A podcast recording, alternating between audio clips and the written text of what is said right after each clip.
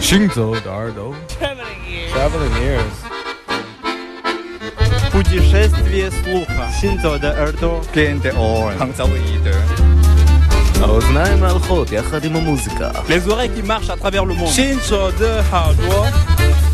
行走的耳朵，行走的耳朵，你可以听见全世界。行走的耳朵。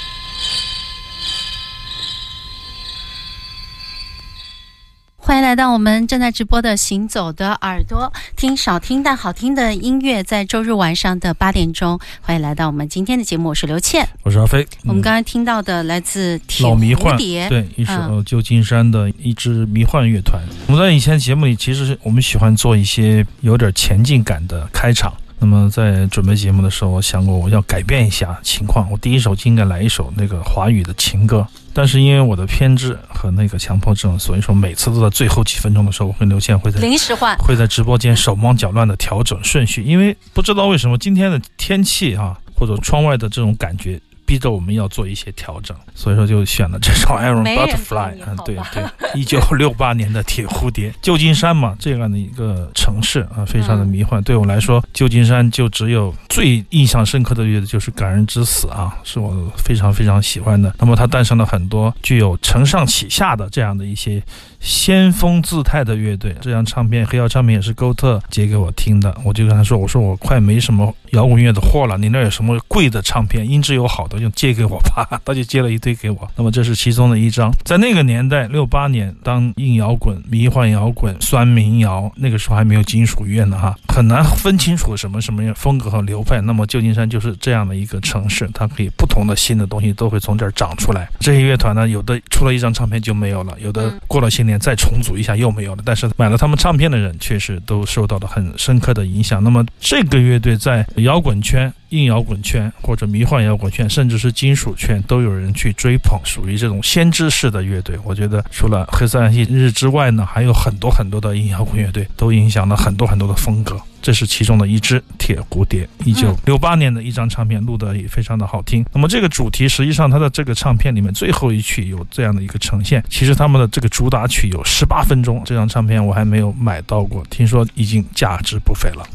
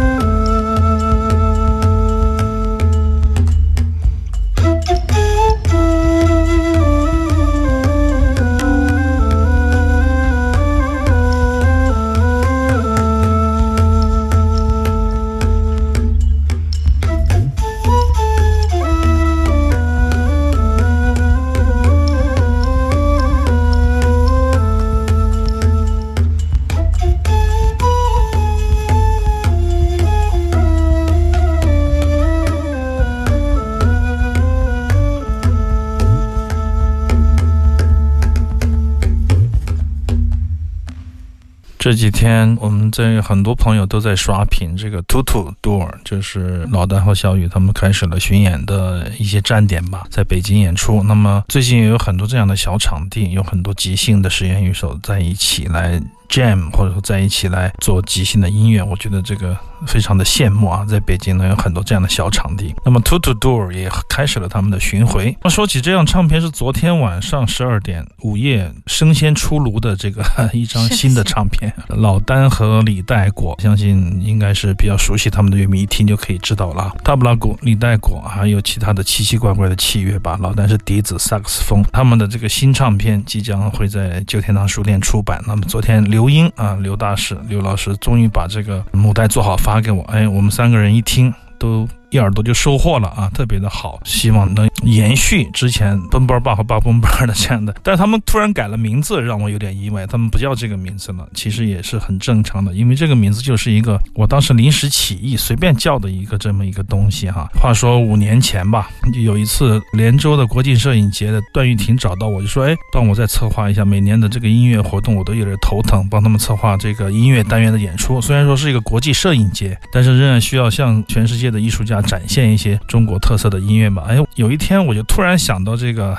把这个李代果和老丹介绍他们认识一下。我觉得这俩人应该能冒出一些火花吧。所以五年前我就把他们请到连州，我记得是在一个特别好的一个天台上面做那个即兴的表演。两个人从来没见过面啊，直接就开始非常好，然后感觉也非常好，感觉对上眼了，然后就有了三年前的那张唱片啊，也是参加我们的音乐的演出，在 B 市现场录的《互念暗语》，也非常好的一张唱片，销量也好。算是在我们的书店出的这个不太好卖的非主流唱片里面，销量 算是销冠的，很快就卖掉了，倒也不是冠啊，很快就卖掉了黑胶。那么这第二张是他们专门在大理、在云南录制的。那么也是应该有一两年了吧，今天终于得到了这个机会来由旧天堂书店来出版，我也觉得非常的荣幸。在这样的一个条件下，这样的一个怎么说，这几年都不容易吧？大家但是都没有停下来在做事情，哎，我觉得特别的好，终于是可以播种的季节到了。所以说这张唱片他们把他们名字改了，具体改成什么名字呢？到时候就是两个人组合的名字。对对对，奔波爸爸奔波，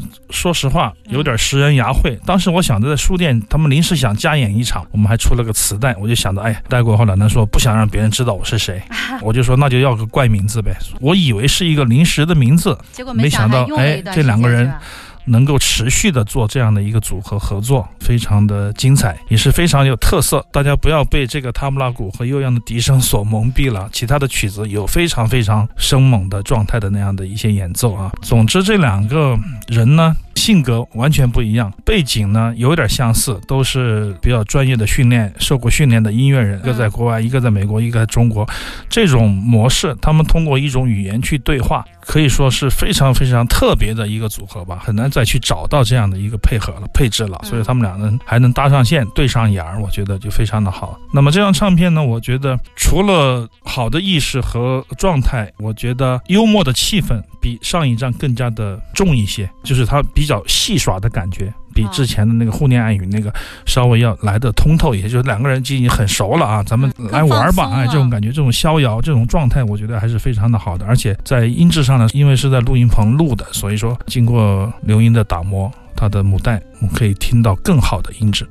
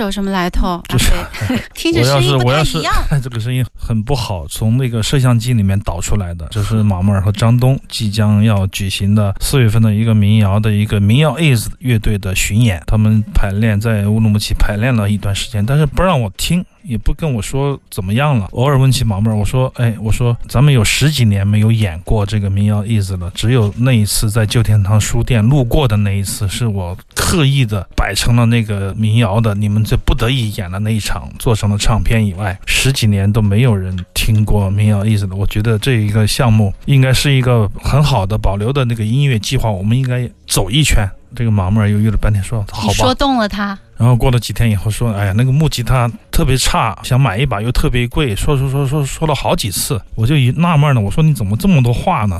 就是不想演了吗？后面他就说，我还是用这个电吉他吧，美美洲豹的 Jaguar。但是呢，他接上一个木吉他的声音模拟，还有其他的效果器以后，这个木吉他的味道其实更好。他是这样跟我说的。然后我就说你，我说你每天都录一点给我听。他说不用不用，到时候你一看就知道了，非常好。他说是最飞的，真正的我想要演奏的新的那种民谣。其实我心里面非常清楚，他很难去演奏同样的两场一样的演出吧。这么多年接触下来，我觉得不可能，几乎不可能。所以说我就说啊，我说好吧。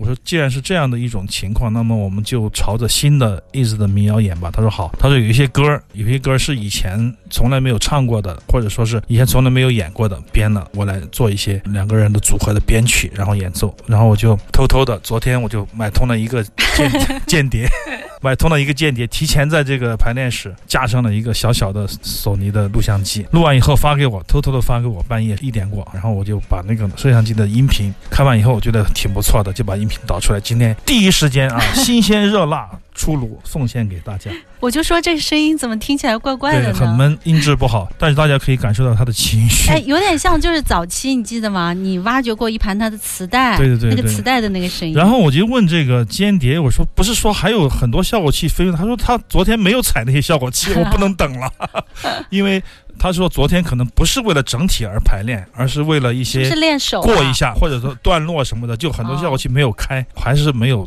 拍到百分之百的民谣意思。但是我也可以感觉到那种激情，还有他那种对于哈萨克音乐、对于现在的民谣音乐的一种理解。我觉得向前走的民谣确实是最值得我们的伊斯乐迷期待的吧。那这首曲子你熟吗？熟，很老的一首哈萨克的民歌，但是好多年都没有听过了。有的时候我会把另外一首歌曲搞混，所以说在他这样的、呃、复合拍子的节奏下面，你会觉得他已经被完全解构了。好，广告之后继续回来，行走的耳朵。